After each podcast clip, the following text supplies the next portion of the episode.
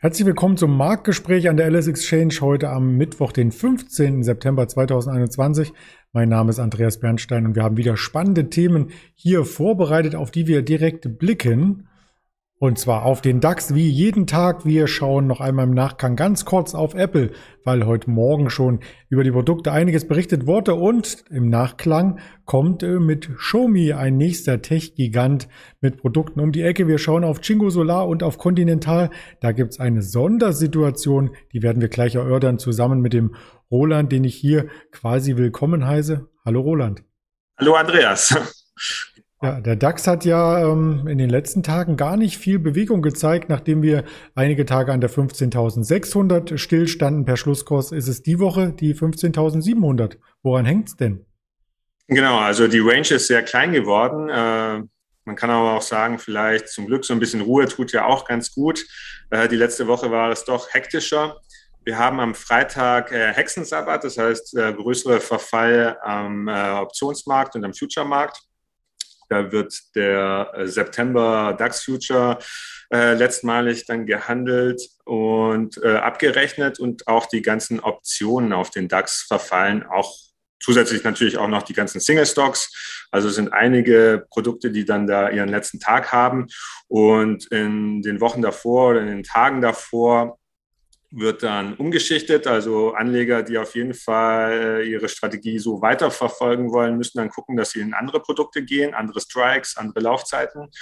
Oder man lässt es dann einfach auslaufen und dann können diese Sachen oder die Produkte, die dann äh, nicht gerollt werden oder noch einen Bestand haben, die können dann am äh, Hexentag Sabbat selber dann zu Kursverwerfung führen, da die meisten Anleger, die äh, sei es professionelle oder private, die Optionen kaufen, kaufen die immer in der Regel also von einem Market Maker, da es so viele Produkte gibt und es unwahrscheinlich ist, dass man jetzt einen anderen Teilnehmer findet, der genau die Gegenseite machen will. Deswegen gibt es da Market Maker, die quasi Liquidität für sämtliche Strikes und Laufzeiten bereitstellen und die äh, hedgen sich eigentlich noch nur.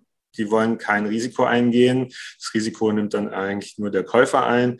Und äh, solche Hedge-Geschäfte können dann zu Verwerfungen führen, wenn dann eben gerollt wird in andere Laufzeiten oder wenn es dann zum Verfall kommt und dann abgerechnet werden muss, ähm, weil der Anleger kriegt dann äh, quasi seinen inneren Wert und äh, der äh, Market Maker, der den Hedge auflöst, kann dann den äh, auflösen und äh, diese Auflösung bestimmt dann den inneren Wert.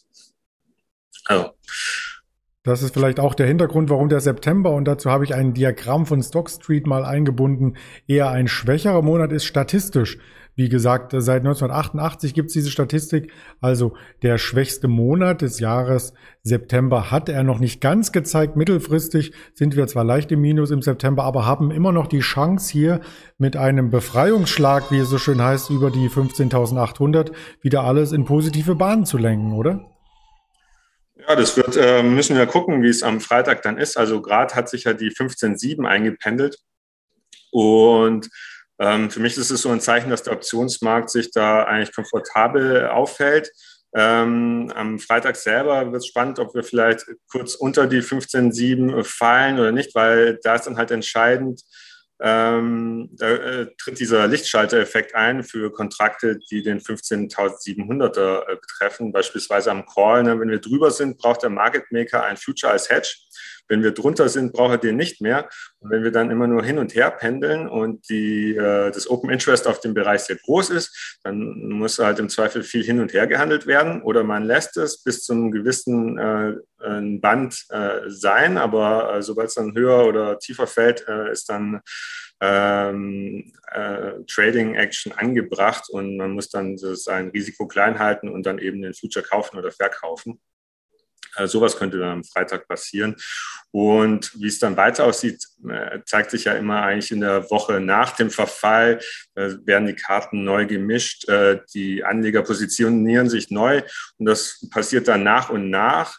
Anders jetzt als zum Verfall, wo dann auf äh, zu dem einen Tag dann alle glattgestellt werden oder äh, alle Hedges aufgelöst werden, baut sich dann wieder ein neues Szenario auf und äh, das kann dann in beide Richtungen gehen. Und da müssen wir mal gucken. Auf jeden Fall wird es dann wahrscheinlich äh, nicht so langweilig wie jetzt die Tage. Auf jeden Fall. Wir hatten ja gestern nur eine Bandbreite von 100 Punkten beim DAX hoch zu tief und heute aktuell nur 40. Also das ist wirklich ja. fast ein Feiertagsniveau, was man hat. Ja, den richtigen Blick muss man nicht nur beim Verfall haben auf den Markt, sondern vielleicht auch zukünftig ähm, mit einer neuen Technologie. Wir hatten gestern Apple Produkt ähm, News gesehen, haben das Ganze auch schon ein Stück weit interpretieren dürfen an der Wall Street. Heute Morgen ausführlich drüber geredet, also gerne in der Playlist im Livestream noch einmal nachschauen. Schauen jetzt nach vorne mit äh, Xiaomi präsentiert ein großer Hersteller aus dem Smartphone-Bereich auch eine Brille mit einer Micro-LED, mit einem Display Display darin. Ja, und das ist so ein bisschen ähnlich wie wir in der Vorwoche berichtet hatten von Facebook und Ray-Ban, bloß etwas cooler, möchte ich meinen, oder? Ja, vielleicht, äh, wenn es so ähnlich funktioniert wie im Head-Up-Display im Auto, mhm. dann ist das eine gute Sache. Ähm, ich würde mich ich weiß nicht, ob da eine Kamera eingebaut ist in der äh, Xiaomi-Brille, äh, aber das ist irgendwas, was ich nicht so cool finde. Ähm, als Träger äh, möchte ich das eigentlich nicht haben und als Angeguckter möchte ich eigentlich auch nicht ständig gefilmt werden oder ohne dass ich sehe. Aber wenn äh, man so eine Brille hat und dann werden zum Beispiel beim Fahrradfahren irgendwie äh, Wegmarken oder Navigations Punkte dann äh, angezeigt, ähm, dann ist das eigentlich eine komfortable Sache, weil so ein Navi am Fahrrad ist eigentlich fast genauso gut wie im Auto, wenn man größere Touren macht. Und äh, so kann das ganz gut funktionieren. Das ist halt mhm. Xiaomi sehr breit aufgestellt. Also die haben vom, von der Zahnbürste bis zum Akkuschrauber alles. Und äh, ist die Frage, wie weit äh, das jetzt den Kurs beeinflusst. Aber es zeigt, dass Xiaomi auf jeden Fall bei Innovation äh, mit dabei sein möchte. Mhm. Also tatsächlich ist eine Kamera dran, die soll aber vorrangig genutzt werden, um Texte zu erfassen und zu übersetzen. Also für den Urlaub vielleicht eine ganz coole ähm, Brille. 51 Gramm wiegt das Ganze und hat an den Bügeln dann auch noch so Technologie, dass man sich einen Podcast anhören könnte. Oder, oder, oder. Also ganz viele Sachen. Du hast den Kurs angesprochen. Der Aktienkurs war heute leicht im Minus, also die weiteren Produkte werden erst heute 14 Uhr hier vorgestellt, also ein Tag nach der Apple-Konferenz und äh, vielleicht kommt da noch die ein oder andere Überraschung, denn Xiaomi hatte ja auch neulich angekündigt, dass sie im Automobilsektor aktiver werden möchten. Also wer weiß, was da noch alles kommt. Wir bleiben beim Thema Energie, Energie fürs Depot und zwar gab es hier Zahlen von oder gibt es von Cinco Solar. Genau, die sind für 14 Uhr angesetzt. Es soll ein, ähm, also es wird ein Verlust erwartet von äh, 6 US-Dollar-Cent pro Aktie. Ähm, da müssen wir mal gucken, äh, inwieweit das eintrifft. Ne? Also wir äh, sind da nicht positioniert oder wir versuchen da natürlich auch äh, möglichst flat in die Zahlen zu gehen. Und ich denke mal auch andere Anleger äh, werden erstmal die Zahlen abwarten und sich dann positionieren. Ähm, die ganzen China-Aktien sind ja in den letzten Monaten oder im letzten Jahr deutlich runtergekommen. Äh, stärkere Regulierung, was Gaming angeht. Und ähm, ich glaube, da ist Jinko so ein bisschen besser aufgestellt, weil das eine Technologie ist, die äh, die Zentralregierung äh, sicher unterstützt, auch den Export. Und das sind so Sachen, die die Fantasie bringen. Ähm, wir haben ja hier auch ähm, in den USA gesehen, ähm, Präsident Biden möchte den Anteil der Solarenergie auch erhöhen, soll bis 2035 auf 40 Prozent steigen von zurzeit 4 Prozent. Also ist auf jeden Fall Potenzial da, dass äh, massig äh, Solarpaneele gebraucht werden. Und auch, äh, das haben wir auch in Deutschland gesehen, dass wir haben den äh, Photovoltaikanteil in zehn Jahren verfünffacht auf 50 Milliarden Kilowattstunden inzwischen. Ähm, da ist auch noch lange nicht Schluss, wenn wir äh, einbeziehen, wie viel äh, Strom wir auch noch für Elektromobilität benötigen. Ist auf jeden Fall ein äh, Markt, der jedes Jahr größer wird. Genau, und dieser Strom, der wird entweder frisch von den erneuerbaren Energien ähm, generiert, muss irgendwo zwischengespeichert werden. Da braucht es viele Bauteile. Bei der Zwischenspeicherung sind wir auch gleich bei Batteriezellen. Da war einer der Marktführer auch immer Warta, wobei der Kurs von Warta in letzter Zeit gelitten hat. Was ist denn da der Hintergrund? Ja, Warta ähm, ist heute deutlich im Minus. Warta ist eine Momentum-Aktie, die immer sehr stark auf Nachrichten anspricht, sei es positive oder negative. Ähm, heute ist sie im Minus, weil ähm, gestern bei der Apple-Präsentation keine neuen AirPods äh, gebracht wurden. Die Warta-Knopfzelle wird da äh, bei den AirPods als Batterie genutzt. Ähm, ich weiß gar nicht, ob sich Warta inzwischen selber davon, äh, darüber äußert, wer die Kunden sind, aber äh, einem Apple hat einem, bei einem Vortrag, glaube ich, mal selber davon gesprochen. Aber äh, nichtsdestotrotz haben einige Anleger natürlich äh, Apple AirPods aufgemacht und dann mal reingeguckt und dann da Warta-Zellen gefunden.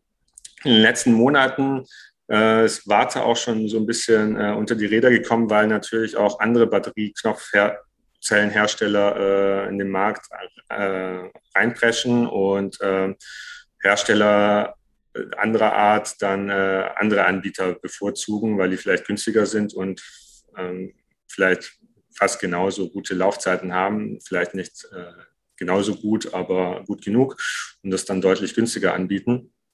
Ähm, ja, Warta ist auch so unter die 200 Tage äh, Linie gerutscht, äh, sieht charttechnisch jetzt ein bisschen eingeschlagen aus.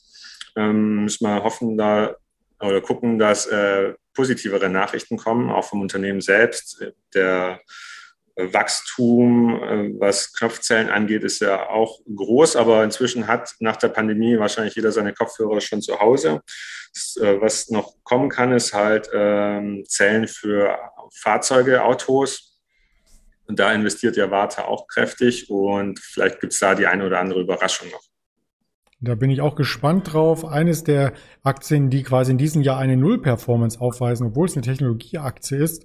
Also da hatten wir auch in den vergangenen Tagen immer mal wieder den Blick auf die kleinen Nachzügler. Jetzt haben wir den Blick nach vorne gerichtet und zwar nicht auf den DAX 40, der bald startet, sondern vor dem DAX 40 kommt erstmal der DAX 31 und zwar morgen. Ein Sonderfall. Was steckt hier denn dahinter? Genau, bei der Continental gibt es ein Spin-off.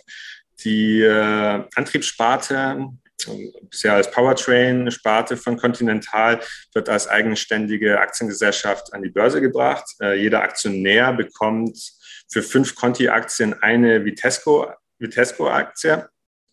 Und die wird dann morgen auch noch in den DAX eingerechnet. Und dann können äh, ETFs, die die Aktie verkaufen müssen, weil die ja kein Bestandteil vom DAX sein wird ab übermorgen, die dann zur Schlussauktion äh, verkaufen und äh, dann wird ab übermorgen ähm, der DAX wieder ganz normal berechnet und ähm, mit den entsprechenden Anteilen und Gewichtungen. Und so lange haben wir dann quasi 31 Aktien drin. Das klingt spannend. Und ja, Conti selbst wollte ich auch nochmal als Aktienchart hier mit reinreichen. Ja, behält äh, quasi die Sparten, die jetzt schon äh, den Zukunftsmarkt bedienen. Die Antriebssparte, ist quasi so die Old Economy, kann man sagen, möchte aber äh, in Zukunft natürlich mehr Geld mit EV verdienen. Zurzeit äh, sind 90 Prozent der Umsätze für konventionelle Fahrzeuge. Ähm, ab 2024 möchte man aber erstmalig mit EV Geld verdienen und äh, so vom Verbrenner zum äh, Elektroanbieter äh, umstrukturieren. Conti selbst behält aber noch die Sparten wie für Elektronik, Sensorik, Software und natürlich die Reifen, die äh, bisher immer noch die Cash Cow sind. Also spannendes Konstrukt und einen Tag vor dem Verfallstag einmal DAX 31, dann wieder DAX 30. Auch das könnte sich auf die Volatilität auswirken. Ich freue mich drauf aus den Trading-Gesichtspunkten und wir freuen uns noch auf die Termine, die kurz hier skizziert sind am heutigen Tag und zwar 14.30 Uhr Importpreise aus den USA, Exportpreise, eine EZB-Rede von Herrn Schnabel und auch die Industrieproduktion und Kapazitätsauslastung wird in den USA vermeldet, neben einer weiteren Rede aus dem EZB-Umfeld von Herrn Lane. Also das Ganze gibt's dann morgen früh im Livestream noch einmal ausführlich ergründet auf YouTube, Twitter, Instagram, Facebook zu sehen und Spotify, dieser Apple Podcast zu hören. In diesem Sinne ganz lieben Dank, äh, Roland, für deine Expertise und eine schöne Mittagspause schon mal. Dankeschön. Dir auch gleich. Jo, ciao. Tschüss.